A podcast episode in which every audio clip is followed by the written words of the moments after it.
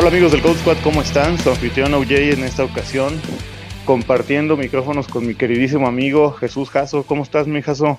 ¿Qué tal, oye? Un saludo para ti y para toda la banda del escuadrón que nos escucha. Muy bien, aquí este, muy intrigado con este tema que vamos a platicar. Esperemos le guste a toda la banda, pero pues te cedo los micrófonos para que presentes a tu bebé de este, de este episodio. Sí, estamos aprovechando esta pausa que se siente eterna entre las finales de conferencia y el Super Bowl. Estamos grabando en martes, primero de febrero, es decir, que todavía nos faltan como 12 días para, para el gran juego del año, ¿no? Y en el Inter, pues vamos a empezar con nuestro análisis eh, de posiciones, haciendo una recapitulación del año 2021, específicamente en términos fantasy. Y para esto nos vamos a enfocar en nuestra famosísima métrica impacto, ¿no?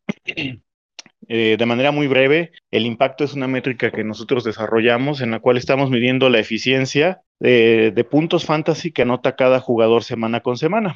Primero establecemos ciertos rangos en base a la media del grueso de jugadores de cada posición. El día de hoy, por ejemplo, vamos a hablar de los corebacks. Entonces, tomamos al grueso de los corebacks y sus puntuaciones semanales, tomamos la media o el promedio y a partir de esa media hacemos algunos ajustes basados en la dispersión, ¿no? Si, por ejemplo, el promedio de los corebacks anda por ahí de 18 puntos semanales con sus fluctuaciones obvias, porque no todas las semanas son idénticas, hacemos ciertos ajustes porque hay corebacks que anotan más, hay corebacks que anotan menos, pero basados en esos rangos de, de, de dispersión o de qué tanto se aleja de la media, hacia arriba o hacia abajo un jugador o un coreback, me calculamos qué tanto puede ayudar a ganar a un equipo. Y de esta manera definimos cinco rangos. Esos cinco rangos son de mejor a peor, elite, bueno, servicial, mediocre y desastroso. ¿no? Los renombramos este año para quienes nos estén escuchando eh, o que ya hayan escuchado nuestro capítulo de impacto del año pasado, eh, estaban teniendo otros nombres, pero se mantienen los mismos cinco rangos, ahora los renombramos porque creemos que esto tiene como más, más,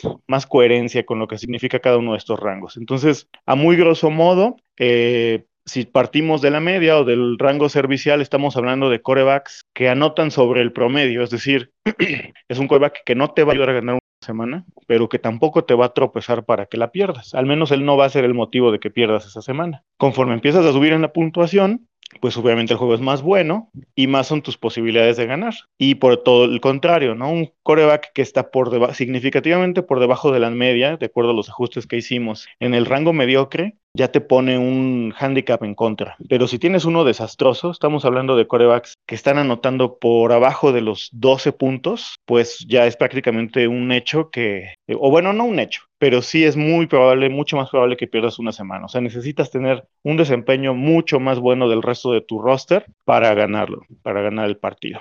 Y esto es particularmente cierto, sobre todo para ligas de dos corebacks, ¿no? Ahora, en el caso de los corebacks, porque vamos a estar haciendo este análisis, Jaso, por el resto de las posiciones, en el caso de los corebacks, la separación no es tan grande, ¿no? O sea, por ejemplo, siempre se habla de los corebacks, del streaming de corebacks en ligas de un coreback. Es decir, estos equipos que tienen muchas agallas y llenan su roster con running backs, wide receivers y algunos tight ends, y semana con semana van escogiendo el coreback que les dejan ahí en los waivers. Eh, y estos corebacks de streaming o streameables son casi siempre los que caen en la media, porque el coreback tiene tanto volumen ese jugador que da puntos por sí. O sea, tiene que ser una tragedia para que tengas un juego desastroso, sin embargo pasa, ¿no? Eh, y creo que, bueno, este es más o menos el esquema, la explicación muy breve del impacto. Vamos a estar sacando infografías y videos que lo van a explicar más a fondo, pero a muy grosso modo, esta es la metodología que nosotros estamos utilizando y nuestros rankings están basados en esa eficiencia. Cabe la pena, la, la pena destacar que nuestros rankings están descartando todos los juegos donde los jugadores no estuvieron activos, es decir, estuvieron lesionados, enfermos con este asunto del COVID ahora, ¿no? Que fue tan sonado desde la temporada antepasada. Eh, o que por se lo pierden por alguna lesión, obviamente los buys no cuentan, entonces es eficiencia pura de puntaje semana a semana, ¿no? Y bueno, Jaso, pues ¿qué te parece si nos dices cuál es el listado de nuestros corebacks en, de acuerdo al ranking impacto para la temporada 2021? Esta breve explicación que nos diste muy interesante. Eh, pues nuestro top 24 de corebacks, eh, de acuerdo a la métrica de impacto, empezaría con el 24 Jimmy G, el 23 sería Carson Wentz, el 22 sería Teddy Bridgewater, el 21 Taylor Heineken, el 22 Trevor Simeon, el 19 Daniel Jones, el 18 Tua, el 17 Jameis Winston, el 16 Taron Taylor, el 15 Tyler Huntley, el 14 Russell Wilson, el 13 Tyson Kill, ya entrándonos al top 12 sería el 12 Kirk Cousins, el 11 Dak Prescott, el 10 la estrella del momento Joe Burrow, el 9 el otro quarterback del Super Bowl Matthew Stafford, el 8 Lamar Jackson, el 7 Aaron Rodgers, el 6 Patrick Mahomes, y el top 5 lo comienza Jalen Hurst, después el 4 sea el, ahora retirado Tom Brady, y el, el 3 es Justin Herbert, el 2 Keller Murray, y el mejor coreback de la eficiencia es Josh, Josh Allen. Oye, mijazo, como que hasta sentí que suspiraste cuando dijiste a Tom Brady, ¿no? Echaste una lagrimita. es la melancolía del momento. Este, ya en otro momento hablaremos de todo ese tema. Perfecto. Bueno, eh, pues vamos a atacarlos eh, en algunos detalles. Obviamente no vamos a discutir todos ni a leerles estadísticas porque sería tremendamente tedioso. La, la, publicación del ranking la vamos a hacer a través de nuestras redes, tanto en Twitter, Facebook, Instagram. Ahí van a poder consultar el ranking. Va a estar disponible para que lo vean. Lo vamos a estar retuiteando. Y bueno, si quieren, pues le pueden dar replay a la lista que se acaba de chutar acá mi compadre Jaso, ¿no? Eh, Pues partimos de abajo hacia arriba con nada más y nada menos que el guapo, Jimmy G, The Handsome One, ¿no? Es, fue, fue para mí un desempeño muy particular, Jaso, porque yo en lo, en lo personal lo tomé en muchas ligas de dos corebacks.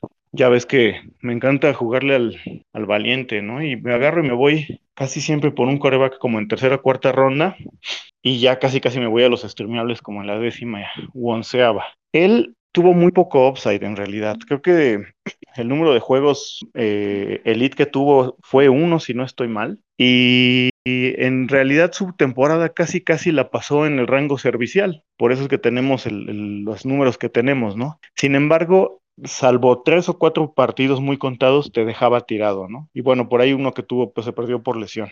Em, más allá de este desempeño en 2021, ¿tú ve, qué panorama le ves para 2022? Sobre todo ahorita que pues hay mucha gente activa en, ligas Dynasty. ¿Qué le, ¿Qué le recomendarías a la gente? ¿Que lo compre, que lo venda, que lo aguante? ¿Tú querías con él?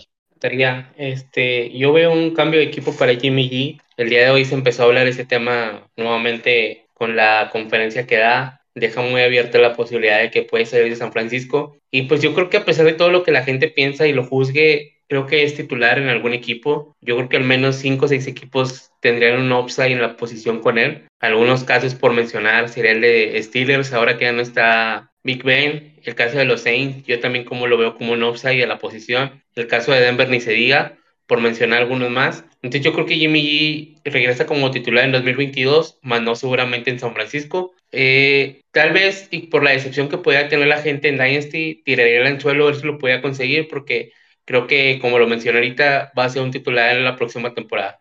Ok, sí, sí, creo que estoy de acuerdo, ¿no? La verdad es que la escasez en la posición, pues ahorita simplemente yo creo que podríamos estar cinco o seis equipos que están necesitados de un coreback titular, empezando por Steelers, ¿no? Que podrían ser excelentes opciones. Y con todo respeto a, Big Ben, ya los últimos años no era la, la estrella que fue. Creo que si en un hipotético caso ya estamos echando chicharro, ¿verdad? No, estamos diciendo que va a suceder, pero haciendo una mera especulación, si Jimmy G llegara a los Steelers, pues creo que sería un hasta un upgrade sobre lo que vieron con, con Big Ben los últimos años. Así es, sí, como te lo menciono, yo creo que cinco o seis equipos verían un, un gran realce en su talento en la posición y no estoy 100% seguro, pero un alto porcentaje de mí cree que Jimmy G está titular en septiembre próximo.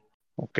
Y luego en los siguientes que están arriba de él, pues veo, por ejemplo, a Bridgewater que revisando sus números semanales estuvo como en un sube-baja muy marcado. Empezó la temporada de buena forma y después se fue cayendo poco a poco hasta que daba partidos casi con, con menos de 10 puntos, ¿no? Entonces llegó un punto en la temporada donde primero se pensaba que era muy utilizable, muy servicial como streamer, pero después se fue cayendo poco a poco al grado que decíamos que incluso en ligas de dos corebacks, si lo podían vender por alguien más estaría bien, ¿no? Y al menos yo a él en Denver se me haría demasiado difícil verlo la siguiente temporada. También es cierto que el, estilo de cocheo que implantó Fanjo eh, y el esquema en, Broncos, pues la verdad es que no ayudó.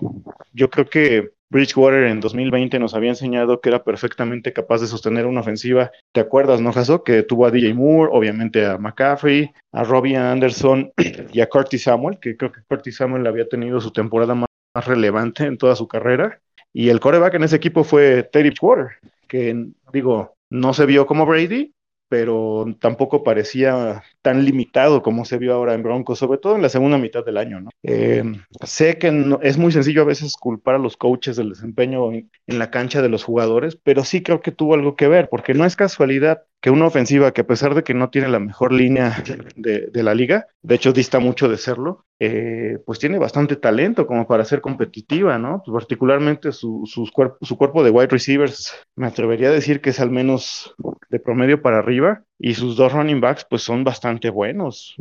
Sus Titans ni se diga. Entonces deja mucha incertidumbre Bridgewater. Eh, yo en lo personal quizá lo compraría en Dynasty, pero casi casi regalado. Y si lo tuviera no lo vendería. Eh, no sé, Jaso, algún otro que te llame la atención eh, que vienen para arriba. Por ejemplo, Daniel Jones, ya ves que se está hablando de, bueno, no se está hablando, ya está el cambio de head coach en Giants, ya está la bola ya. ¿Qué, qué, ¿Cómo viste su año? ¿Cómo ves la métrica? ¿Y qué, qué, piensas que, puede suceder en su futuro inmediato? Mira, pues su año fue muy, muy inconstante, pero yo creo que Daniel Jones tiene ese upside por las piernas que te puede eh, cementar un buen coreback 2 ahí de la media en, el tema de Superflex. La verdad, el cambio de coach le va a venir muy bien. Eh, Joe la verdad, no se vio, se vio fatal. Eh, aunado a que cada semana tenía jugadores lesionados. Eh, si no era Kenny, yo, Kenny Goladay era Sterling Shepard, si no era Shepard era Barkley, si no era Barkley era Ingram, y así cada partido, si no Tooney. Este, entonces cada semana nunca tuvo su ofensiva completa. Eh, yo creo que con Double puede tener un, un, un, buen realce esta temporada. Yo creo que es de los corebacks por los que me, me animaría a comprar. Eh, yo creo que la gente ahorita lo tiene muy demeritado y muy por debajo de, de lo que realmente puede ser. Eh, y yo tiraría el gancho por comprarlo a buen precio, porque creo que podría ser, que podría ser un coreback que podría incrementarse su valor en demasía en este 2022. ¿Y tú te atreverías a decir o asegurar que realmente va a tener un, una mejora sustancial? Porque bueno, todos atribuimos a Davol la magnífica progresión que tuvo Josh Allen desde que lo tuvo ahí en, en, Bills, ¿no? Y obviamente creo que esa es la expectativa que se está generando en este momento. Además, pues los Giants son un equipo mucho más mediático al ser de una de las ciudades más grandes de Estados Unidos, uno de los mercados más grandes. Tú, si tuvieras que poner un porcentaje así, digamos, de corazonada, ¿qué tan probable ves que, que alcance a subir no solo a, Daniel Jones, que es de quien estamos hablando ahorita como, como coreback, sino incluso de la ofensiva en general de Giants? Mira, más mal no pueden estar. Entonces yo creo que sí puede incrementar su ofensiva, no podría decir que al 100% o al doble de su capacidad, pero arribita de la media, un 60-70% sí puedo asegurar que con las armas en sí que son ese equipo, puede sacarle buen provecho. Okay. Y bueno, por ejemplo, eh, yéndonos un poquito más por arriba, Jaso, ¿cómo ves, por ejemplo, a Tyrod Taylor, que no estuvo mal. Estamos hablando de que fue el coreback 16 en nuestro ranking pero ya tiene sus años, ¿no?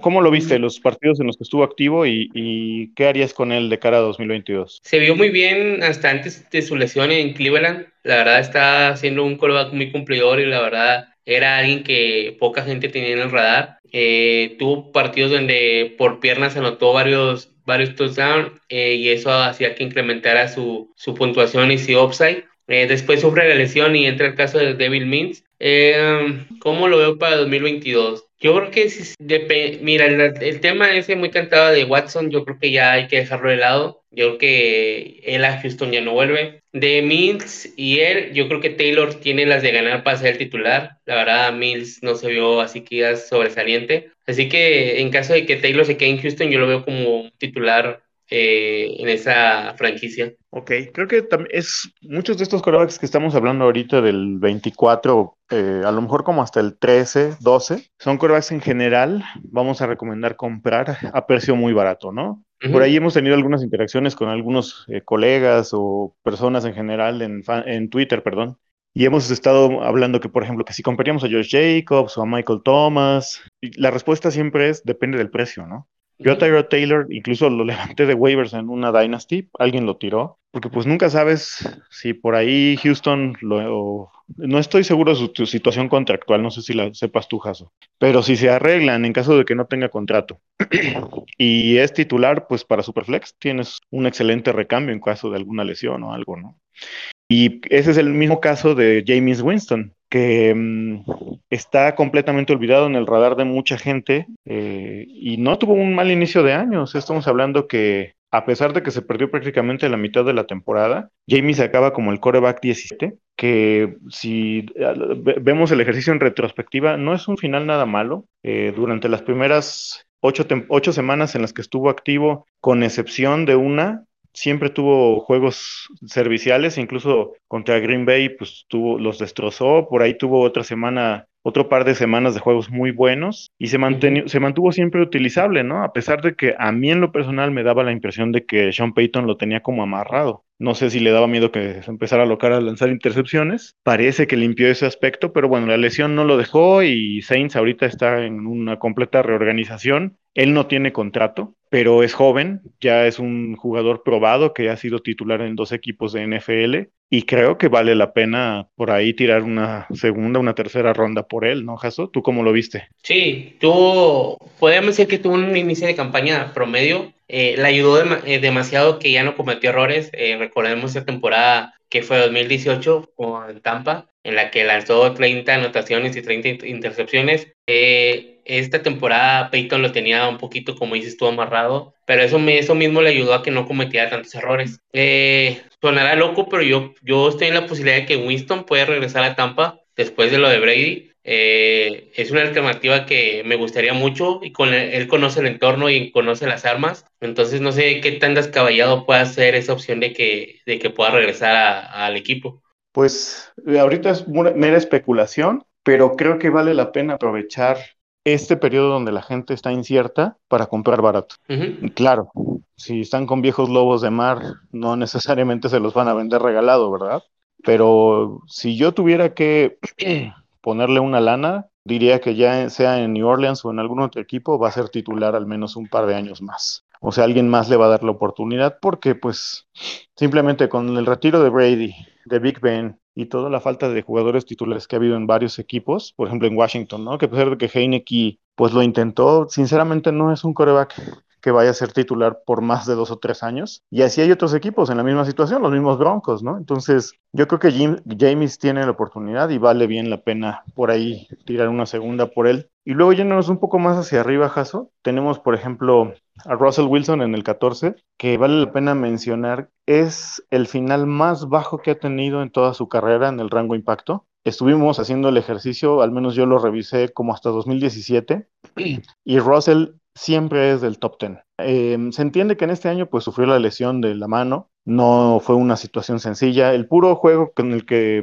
sale lesionado, pues obviamente a él le puntúa mal, porque como no completa ni siquiera la mitad del partido, pues se le queda una, nota, una, una puntuación muy baja. Y además, después de que regresó, en un regreso ahí medio apresurado, pues tuvo juegos bastante malos, que yo pienso dada la calidad y la constancia que siempre ha tenido como un excelente coreback en la liga, pues se debían a la recuperación que todavía estaba teniendo, ¿no? Entonces, Russell Wilson también como que por ahí en los drafts de la gente que se alocó y empezó a draftear ahorita, pues honestamente un descuido de mucha gente, ¿no? Con la imagen de este último año, que no necesariamente es la realidad Russell Wilson, porque como combinación le darías a la banda. Sí, Wilson, la calidad no tiene nada que probar eh, después de su lesión regresó, no puede decir mala forma, pero tenía ahí falta de puntería, sus pases a veces quedan cortos, a veces muy largos. Este, aunado a que la línea ofensiva nunca ha existido en los últimos años en Seattle, eh, todo se, se, le junta para que sea una temporada difícil. Pero pues revisando aquí sus números,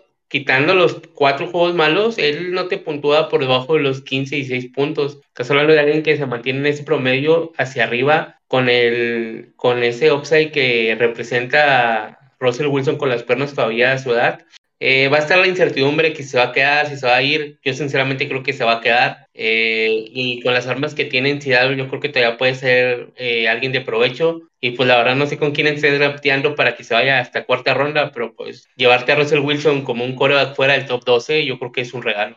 No, no, no, yo no estoy drafteando. Me comprometí seriamente conmigo mismo y con Dios a no draftear de aquí hasta mayo o junio. El año pasado me llené de ligas y pues tú has visto, ¿no? Cómo he estado teniendo que heredar algunos equipos. La verdad es que a mí me encanta draftear, me encanta jugar, pero también llega un número de ligas límite donde ya no, ni siquiera cotorreas con la raza con la que estás jugando y, eso también es parte importante del juego, ¿no? Entonces ese, draft lo vi por ahí, este, Yelil, Carlos, mismo Ricky estaban en ese draft y Russell ese más se fue en el 4-2 o 4-3, o sea, estamos hablando que fue el jugador 38, 39, entonces se cayó bastante para mi gusto. Y fíjate, si tú revisas sus primeras cinco semanas, que es donde se lesiona contra Rams en Seattle, llevaba un impacto para ese momento de 4.5, o sea que eh, al menos con ese ritmo hubiera acabado dentro del top 6 sin ningún problema a pesar de todos los problemas que ha tenido Seattle en el último par de años, donde, como tú mencionas, la línea ofensiva ha sido una vacilada, ¿no? Entonces, creo que es una garantía de calidad Russell. Y si alguien se decepciona de él y se desespera, aprovechen y compren, ¿no? O sea, por ejemplo, le he platicado a mucha gente que mm, un muy buen negocio, en mi opinión, es, por ejemplo, dar a un coreback como Tannehill y un pick de segunda ronda, por ahí una primera baja, subir por uno de estos corebacks tipo Russell Wilson, ¿no? Claro que no todos se van a dejar de hacer así, a lo mejor le tienes que agregar por ahí un wide receiver, pero Russell todavía está joven, va a dar muchos años y pues para mí no tiene nada más que probar. Pero bueno, ya vamos a pasar a otro coreback, porque si no, Raúl va a decir que nomás estamos hablando de su equipo. Eh, a ver, Mira, aquí es donde se empieza a poner escabroso. Digamos el top, el top 12. Están entrando al top 12, Kirk Cousins en el 12 y Dak Prescott en el 11.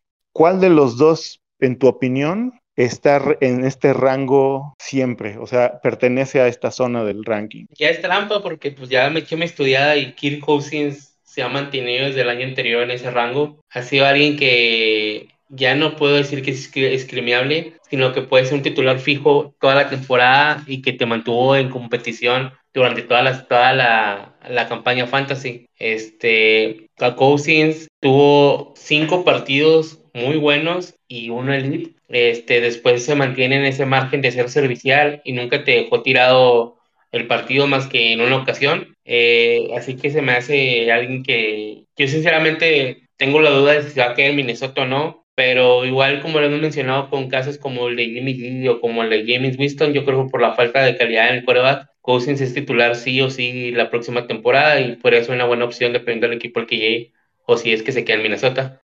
Sí, de acuerdo. Y, y, es que mucha gente está como muy como en contra de Cousins, ¿no? Le tienen ahí como cierta tirria, no, no me lo alcanzo a explicar bien, eh, pero creo que es un coreback competente. O sea, no estamos hablando del coreback que va a ganar un Super Bowl para una franquicia, porque eso para empezar ni existe, pero es un coreback que año con año siempre se mantiene en la parte baja del top 12. Y eso significa que es una ventaja para tu equipo, porque es constantemente bueno. O sea, está siempre por arriba de la media te sale muy barato porque la gente lo deja caer hasta rondas octava, novena, incluso a veces más en, ligas de un coreback redraft, ¿no? Y la verdad es que es un, es una excelente ganga para armar un roster muy competitivo. Ahora, la otra parte de la pregunta que te decía, Dak Prescott, este fue su peor año y bueno, la expectativa de todos, o al menos lo que todos pensamos, es que debe tener un rebote porque además el año pasado, en esta métrica impacto, como le quitamos los juegos inactivos, Dak Prescott fue el, el coreback 1 el año pasado. Entonces, eso, el volumen aéreo que habían tenido el año pasado mientras él estuvo jugando hasta ese día que se lesionó contra Giants, como que nos emocionaron a todos y todos creíamos que realmente iban a tener ese número de targets constantemente por año, ¿no? Y pues cuál, creo que en este caso lastimosamente o sea, pagamos el precio quienes lo, lo drafteamos, ¿no? No significa que fue malo, porque en el 11 sigue estando por arriba de la media, tuvo juegos muy buenos, pero creo que aquí la clave es la expectativa. Se tenía una expectativa muy alta, quizá de top 3 de DAC, que yo creo que la puede, la, la, puede cumplir el año siguiente si varias cosas se conjugan, ¿no? Ya estaremos hablando a lo largo del off-season de los agentes libres, de las adquisiciones de los equipos, del mismo draft, pero lo más natural es que Dak regrese a su puesto, que es por ahí del 6, del 5, ¿no? del rango impacto mientras lo hemos estado midiendo. Pero cuéntanos, ¿tú cómo viste su campaña? ¿Qué, qué sabor te dejó? Un sabor agridulce, este...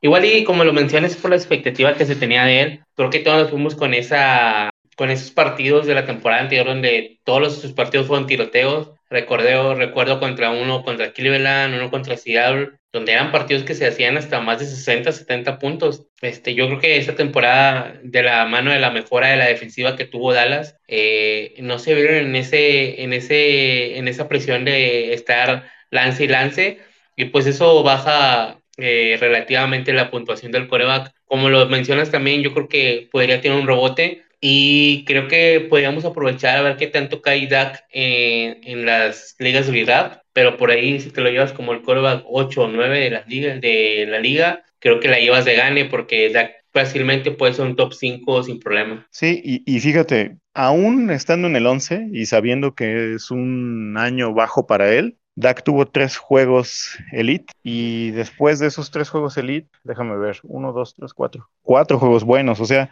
prácticamente el 50% de su temporada estuvo significativamente arriba de la media, ayudando a tu equipo, ¿no? El problema es que todos esperábamos que ese porcentaje fuera más grande, ¿no?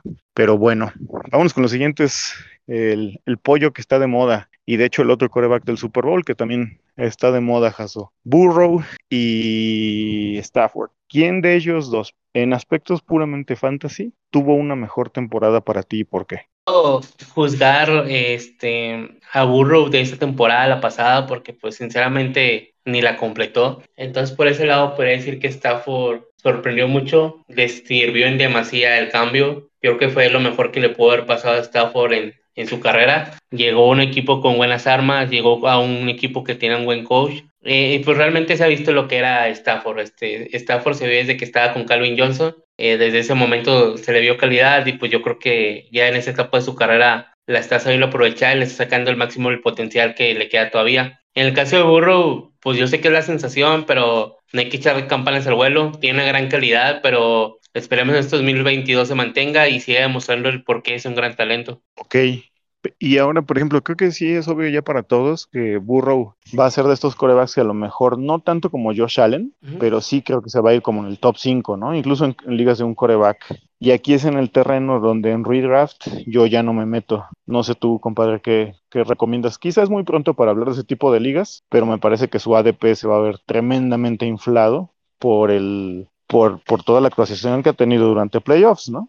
Sí, de acuerdo. Yo creo que va a llegar al punto, un ejemplo de los jugadores que, que hemos estado platicando, que Burrow se va a ir por delante de Dak Prescott y sinceramente pues prefiero esperar a Dak Prescott por el costo y porque creo que no es tan, tan dispar la distancia de uno y otro en cuanto a puntos fantasy, un decir. Ok, bueno, vámonos con los siguientes, compadre. Déjame ver porque ya perdí la lista. Ya. Es Aaron Rodgers el 7 y Lamar Jackson el 8. Ándale. Bueno, pues con Lamar vale la pena juntar a, a Hundley, ¿no? Que lo mencionaste tú en, el, en la lista que nos platicabas uh -huh. al principio. Hundley fue el 15 con un impacto de 3.5 y Lamar es el, el 8 con un impacto de 4.55. Eh, recordamos, porque hemos tenido mucho de este tipo de comentarios cuando publicamos el impacto y la gente como que piensa que estamos hablando de puntos totales o, o incluso como de, en nuestra opinión, en qué ranking queda cada uno o una proyección para el próximo año. Estamos evaluando específicamente la eficiencia, la cual es muy buena para tratar de medir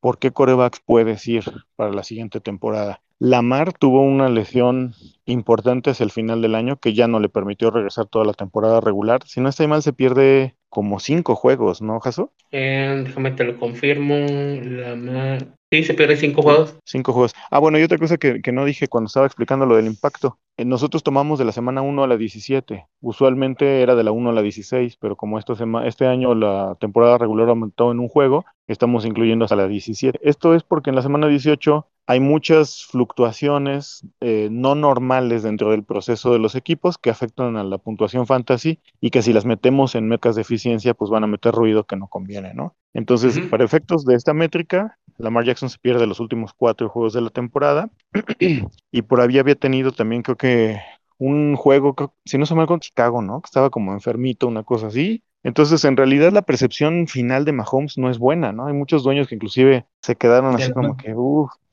qué quemón me di, ¿no? Pero creo que Lamar es la definición de upside, no sé cómo lo veas tú, Jaso. Sí, así contundente, este, viendo sus partidos te das de cuenta que en las primeras siete fechas, siete semanas, su peor partido había hecho 14 puntos, pero te encuentras con partidos de 38 puntos, 33 puntos. Entonces, eh, yo creo que con Lamar el, el cielo es el límite Y espero la gente se quede con esa percepción de que Lamar no fue un buen pick y que pueda bajar su ADP porque en 2021 no tuve mucho Lamar, pero en 2022 yo creo que es uno de esos corebacks que puedes lanzarte por él y despreocuparte de la posición sin problema. Además, una cosa muy importante, ¿no? Siempre se le ha criticado porque gente ya a lo mejor en el extremo dice que solo es un running back y eso no es cierto. Lo platicábamos en, el inicio de la temporada cuando estábamos haciendo las pre que yo veía a los Ravens con, y a él en particular con ganas de demostrar que eso no es así. Y el volumen aéreo de la mar este año fue significativamente más alto mientras estuvo sano.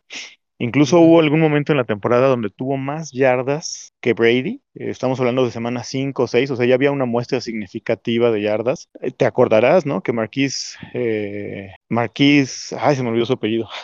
Hollywood, el, el, wide receiver de los, de los Ravens, tuvo un temporadón al inicio, ¿no? O sea, varias veces dijimos, véndanlo, véndanlo, y seguía anotando y seguía anotando. Y eso fue el reflejo del aumento de juego aéreo que tuvo Lamar. Entonces yo creo que Ravens viene por la revancha, por un lado, por el otro, Bateman pues ya debe estar un poco más consolidado porque eh, es obvio su segundo año, el primer año como novato lo empezó en, el Injury Reserve. Marquis pues sigue en Ravens, tienen todavía a Mark Andrews, recuperan a Dobbins para el próximo año, seguramente a Gus Edwards, que estoy, estoy seguro que está bajo contrato, le hicieron una renovación en el off-season de la temporada pasada. Entonces, creo que Ravens tiene todo para volver a catapultar a Lamar al número uno. Es su potencial. O sea, él sí tiene potencial de uno, digamos, ¿no? yo creo que Lamar puede meterse en esa competencia ser un top 3 en la posición eh, en esta temporada que viene. Y yo creo que lo podemos considerar un buen costo, eh, viendo qué tanto hype se hay por Joe Burrow o por algún otro coreback. Entonces esperemos cuál, en dónde se acomoda su ADP ya más cercanas las fechas. Y el otro que mencionabas en esta misma mancuerna, pues era Aaron Rodgers,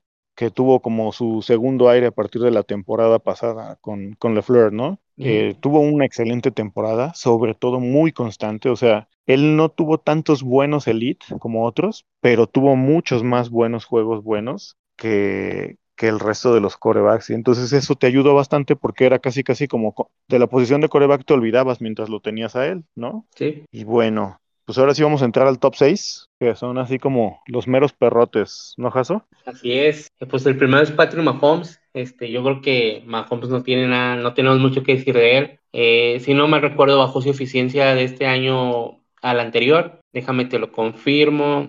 Sí, bajó en un 15% de su eficiencia. Este, pues, pero pues yo creo que Mahomes eh, se mantiene en ese rango de ser un quarterback top 5 sin tanto problema, que por el alto costo que representa tenerlo, yo creo que yo en lo personal es alguien al que no tengo casi en mis equipos, pero el que se anime a pagar ese costo, pues sabe lo que se está llevando. Eh, y es que es un coreback que es garantía. Em, si no estoy mal en el promedio que saqué de 2017 para 2021, que son 17, 18, 19, 20, 21, 5 años de producción, Mahomes promedia el, el, más alto. O sea, Mahomes, a pesar de que él no empezó en 2017, o sea, obviamente, bueno, en, ese promedio que saqué para, para los corebacks que no jugaron por lesión o que todavía no llegaban a la liga, tuve que descartar algunos años.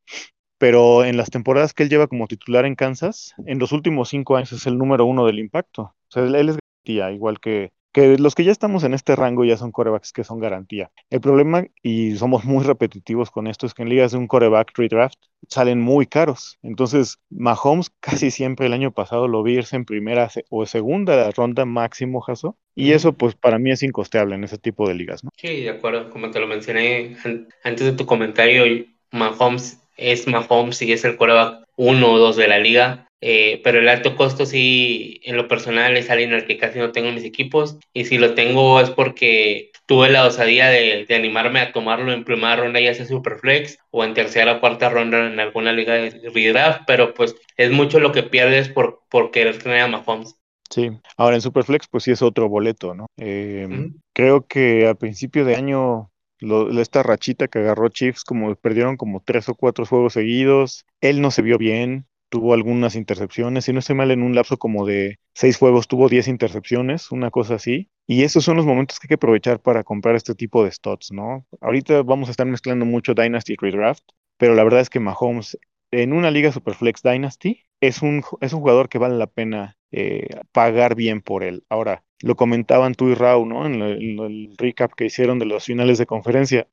Con Kansas existe un tema un poco preocupante y es que sus armas ya se están haciendo algo viejas. El mismo Andy Reid, pues no sabe uno si puede estar a un paso del retiro. O sea, hay, hay mucha incertidumbre pero no es algo privativo de los Chiefs. O sea, si tú revisas roster con roster, todos los equipos tienen de 10 agentes eh, libres y restrictos, o sea, que no tienen restricción jugadores para arriba, ¿no? Empezando el 16 de marzo es cuando ya se abre oficialmente este periodo de agencia libre. Entonces, pues si por ahí la gente se empieza a espantar, si hacen un trade, no sé, estoy haciendo mera especulación, ¿no? Si mandan a Terry Hill o alguna cosa así y la gente se empieza a espantar, pues cómprenlo, ¿no? Porque estén seguros que con la juventud que tiene Mahomes, eventualmente va a llegar un punto en su carrera donde va a tener que jugar con otros wide receivers que no van a ser ni Tyreek Hill, ni Pringles, ni Hartman, ni ninguno de los que tiene ahorita, y en algún momento también va a surtir a otro Tyrant que no será eh, Kelsey, entonces eh, hay que ir por él, ¿no? Pues al menos ese es mi consejo para, para los amigos de la banda del escuadrón.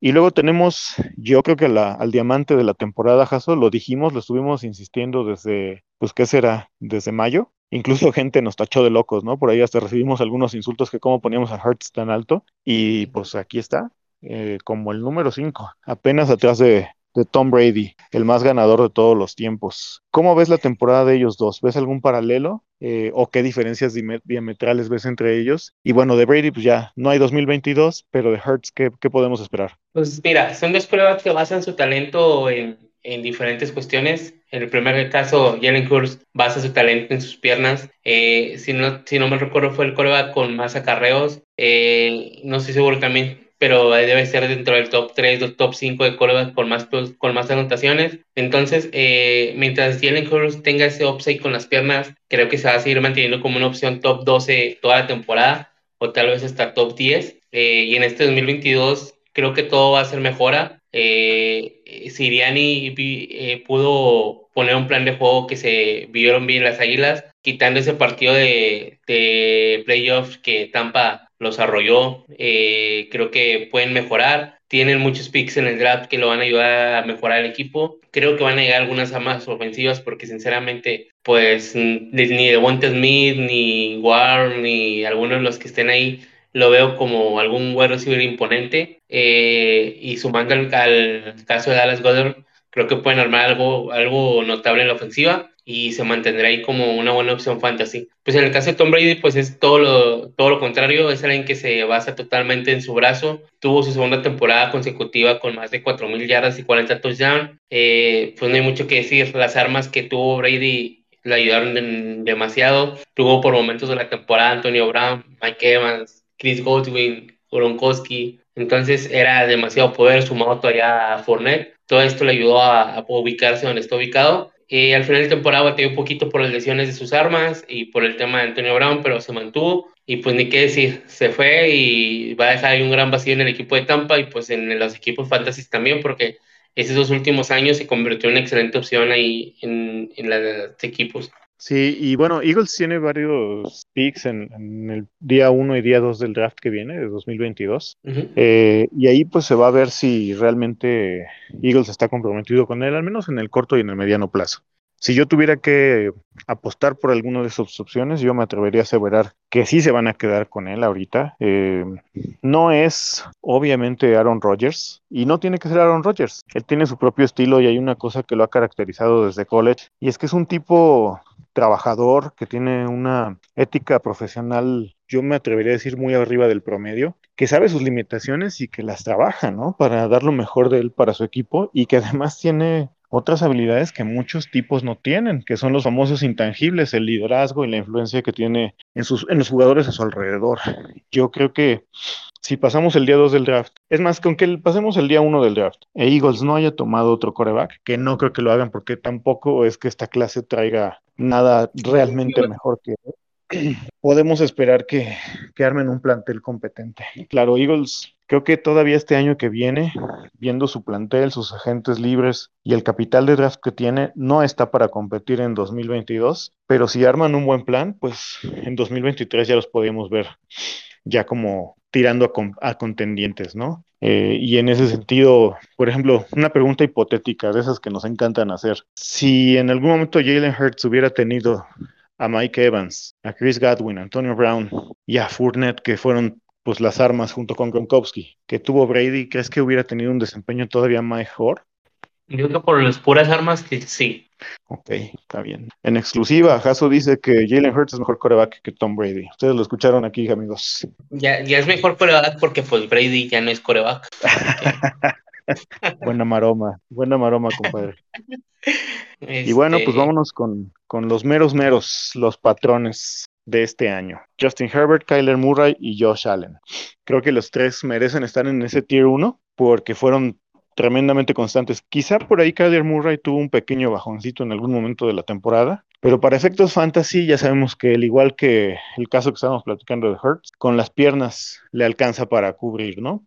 Justin Herbert por ahí tuvo un pequeño bajón, pero creo que la misma situación en la cual se vio Chargers toda la temporada donde siempre jugaban como con el cuchillo entre los dientes, ayudó a que jugara tan bien y diera tantos puntos fantasy. Y bueno, de Josh Allen creo que hay muy poco que decir, ¿no? O sea, en el buen sentido de la palabra, es una completa bestia. Creo que no tuvo más que un, par de juegos debajo de la media y todos sus juegos fueron buenos o, o elite. O sea, eso nos habla del nivel de eficiencia que tuvo Josh Allen, ¿no? ¿Algo que tú quieras destacar de alguno de ellos, Jaso? Pues lo de Justin Herbert, este, el cierre de campaña que yo tuvo Justin Herbert fue impresionante. Si, si recuerdas, tuvo un inicio de campaña un poco tambaleante. Después se fue, se fue acomodando todo y tuvo un buen cierre de temporada con cuatro de seis partidos muy buenos y uno elite. Eh, entonces yo creo que Herbert te ayudó ahí para terminar la temporada de buena forma y tal vez ganar un, uno que otro trofeo fantasy. Eh, en el caso de Murray me preocupan mucho sus armas.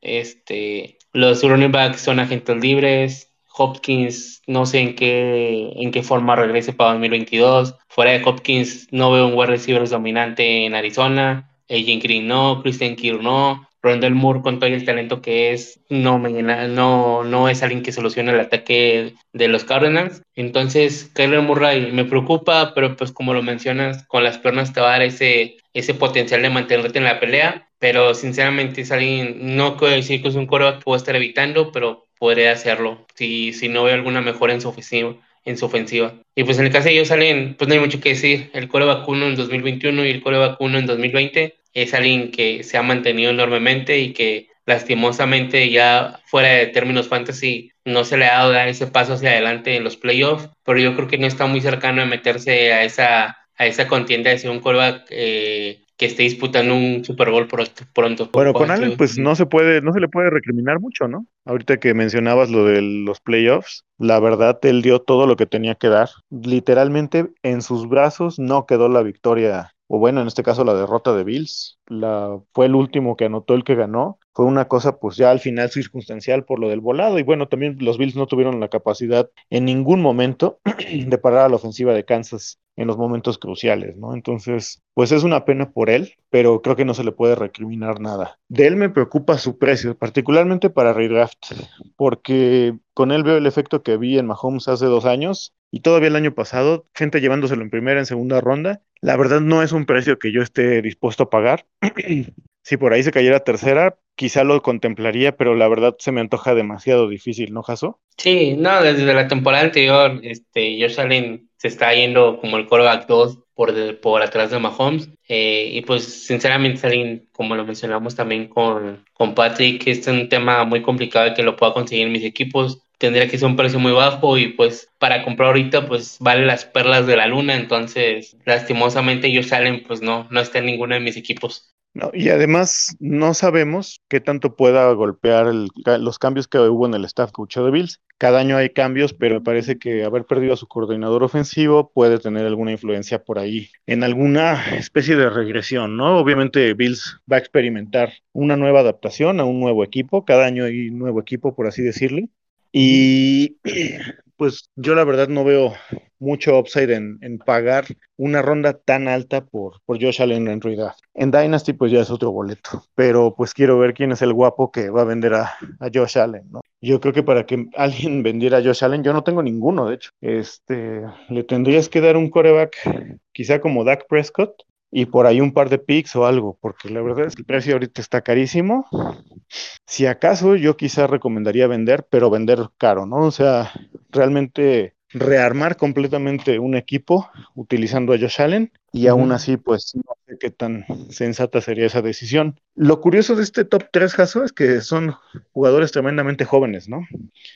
Y eso es bueno porque los vamos a tener muchos años en la liga. Herbert el año pasado entró en el 8 en el impacto como el número 8 y este año sube hasta el 3. Muy probablemente por el cierre de temporada que tú ya comentabas, su precio también se infle bastante y eso significa pues que va a quedar lejos del alcance de muchos a quienes le recomendamos no tomar corebacks inmediatamente, sobre todo en ligas de un coreback, ¿no? O inclusive ligas de dos coreback. Ya ves que últimamente hemos estado corriendo estas pruebas, análisis de ligas que son superflex y en las cuales la gente, solo porque es superflex, se va con la finta de que tienen que agarrar muchos corebacks temprano, lo cual no es cierto. Eh, pero veo complicado el panorama para las ligas que van a draftear este año para, para Herbert. Creo que vale la pena comprarlo, pero híjole, está caro, ¿no? No, no, no veo muy sencillo igual que con Allen comprarlo de una manera accesible. Yo mismo creo que en los rosters donde lo tengo no lo vendería. ¿eh? Tengo muy bueno en tu equipo, que sea muy complicado. Pues sí.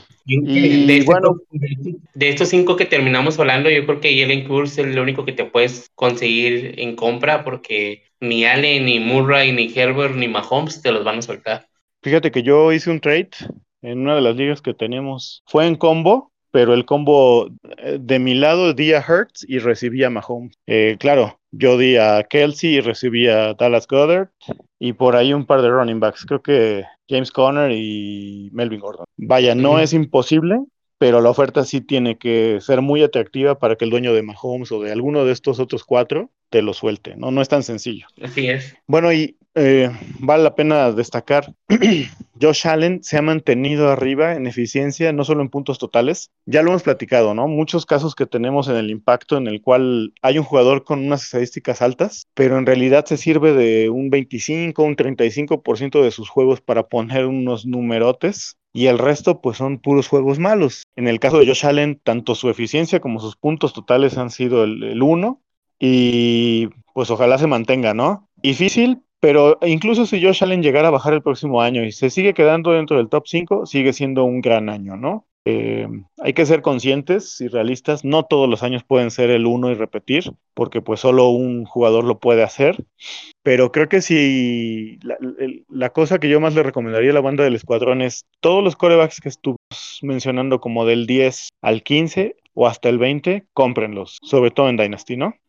De acuerdo contigo. Bueno, Jaso, pues llegamos al final. Me pareció bastante revelador el impacto, muchas cosas que desenmascaran, ¿no? Por ejemplo, lo de Russell Wilson me llamó mucho la atención, porque a pesar de la percepción tan mala de su temporada, de lo corto que se dio en puntos totales, bien sea por la lesión en juegos inactivos o juegos en recuperación, eh, no sale tan bajo. Y eso es un buen indicador. Eh, y creo que me quedo con ese tipo de cosas. Eh, obviamente lo de Jalen Hurts monstruoso, palomita para nosotros. No es que no nos encante caer el huevo, ¿verdad? Así es. ¿Y alguna otra conclusión que tú saques, Jaso, de, de todo este ejercicio de resumen de Corebacks 2021? Mm, fíjate que me llama la atención corebacks como Lamar, como Prescott, que tal vez viéndolo con esta perspectiva y con la noción que tiene la gente, Creo que voy a lanzar algunas ofertas por ellos, a ver cuál gancho pega, porque los veo con un upside tremendo para este 2022. Completamente de acuerdo. Y bueno, nada más como breviario cultural, quizá lo podíamos haber comentado al principio. Todos los corebacks de la clase de novatos 2021 lastimosamente se quedaron afuera del top 30. Eh, Mac Jones, Trevor Lawrence, Zach Wilson, Trey Lance, Justin Fields, pues no tuvieron números adecuados. Ya sabemos que a los novatos, a los quarterbacks novatos les toma un tiempo adaptarse a la liga. No significa que van a ser busts ni nada. Ténganles paciencia. Eh, también sean realistas con las expectativas. No necesariamente los cinco van a ser superestrellas ni van a lograr cerrar los gaps que tienen para, para ser titulares por un tiempo importante en la liga, pero no se desesperen, ¿no?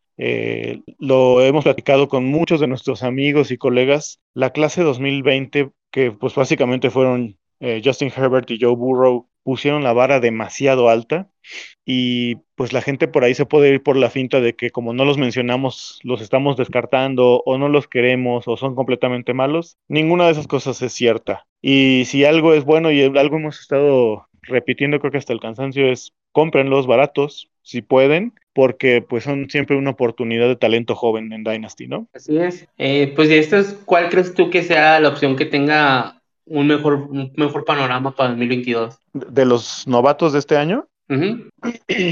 Mira, Fields me gusta por el tema del brazo, ¿no? El problema es que Bears, pues otra vez viene con otra reestructuración de organizacional. Creo que Trey Lance, a, a, pesar de que a mí como coreback no me gusta y no me convence, por ya lo hemos platicado, por este tema de las lecturas, está muy limitada su lectura en el campo, está muy joven, dicen que es muy inteligente y tiene todas las habilidades físico-atléticas para superar eso si lo desarrollan bien que además en San Francisco van a tener el tiempo, porque ellos haber llegado a la final de conferencia, a Shanahan le compra otros dos o tres años más de estar ahí, de desarrollarlo, ¿no? Mac Jones me gusta, pero no lo veo con upside, o sea, no lo veo nunca rascando el top 12. Y Trevor Lawrence lamentablemente está en una de las peores organizaciones de la liga, igual que Zach Wilson. Entonces, ahí a lo único que habría que apostar es a su talento. Si tuviera que escoger a uno de ellos cinco para targetear o para confiar digamos, de 2022 en adelante me iría por Trey Lance, por contradictorio que parezca hablando de fantasy. ¿Tú? Y sí, entre Mac Jones y Trey Lance.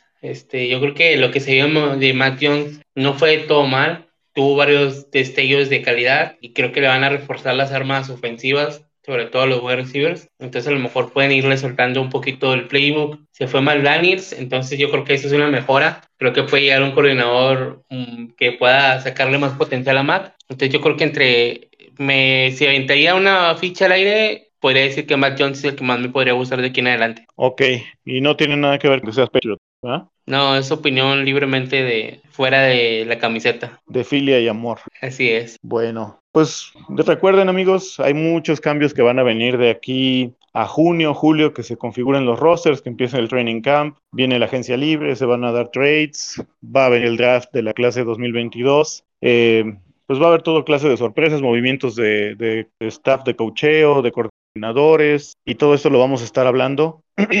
no compren alto, ese es mi consejo en este momento. Y si pueden, absténganse de draftear. Yo sé, a mí me encanta draftear, pero ya lo hemos dicho, ¿no, Jaso? Eh, draftear a estas alturas es demasiada incertidumbre. Por ahí los que draftearon la semana pasada que se llevaron a Brady, pues ya se quedaron bailando, chiflando en la loma, ¿no? Sí, es un comentario que traigo desde ayer que, digo, yo también quiero una liga por el morbo de que es draftear, pero no, es demasiada incertidumbre. Cada dos, tres picks tienes que elegir a alguien del que no tiene ni la certeza de dónde jugará, porque es agente libre o porque va, puede cambiar de equipo. Entonces, no le veo mucha mucho ciencia a todo esto. Entonces, mejor esperemos ya el periodo que pase la agencia libre y el draft de, de, novatos, o de mínimo la agencia libre, y tal vez en abril empezar a draftear. Sí, si se pueden esperar hasta mayo, mejor. ¿No? Y bueno, pues no se olviden amigos de seguirnos en todas nuestras redes sociales, Facebook, Twitter, Instagram, ya estamos por abrir el canal de YouTube, estamos publicando todo el contenido, como les comenté al principio vamos a subir el ranking para que lo puedan ver y se agradecen todos sus comentarios, retroalimentación y hasta mentadas de madre ahí en Twitter o en el chat de la banda del escuadrón, cuyo link va a estar adjunto aquí en este audio. Pues sin más, mi estimado compadre, nos me despido. Que tengas muy buena noche y nos vemos en el próximo capítulo. Muchas gracias, Jay. Hasta la próxima. Un saludo para toda la banda.